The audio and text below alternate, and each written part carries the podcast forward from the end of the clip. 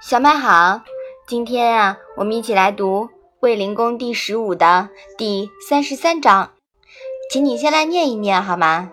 子曰：“至极之，人不能守之，虽得之，必失之。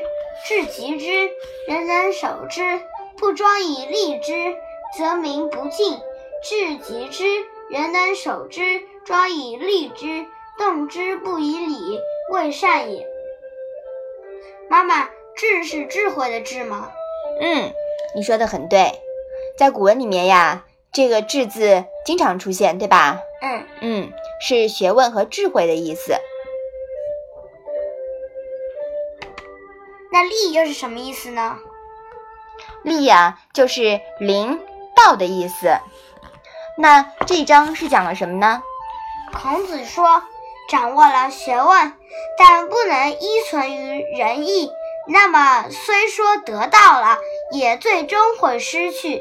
掌握了学问，也依存于仁义，但若不庄重的表现出来，那么百姓也不会尊敬你。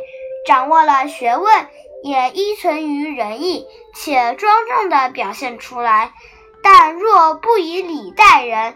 还会差那么一点点。嗯，好，这一段呀，可以看作是对于至于道、据于德、依于仁、游于义的补充了。从反面来阐述，如果学问不依从于仁德，那么只能算是高学历的野蛮人。知识越多呀，越反动。庄庄以立之，则是依于人的具体形式，以礼待人。则是依于人行事的行为规范，或者说是实施条例了。好，我们把这一章啊再来读一下。子曰：“至极之，人不能守之，虽得之，必失之。至极之，人能守之，不庄以利之，则民不敬。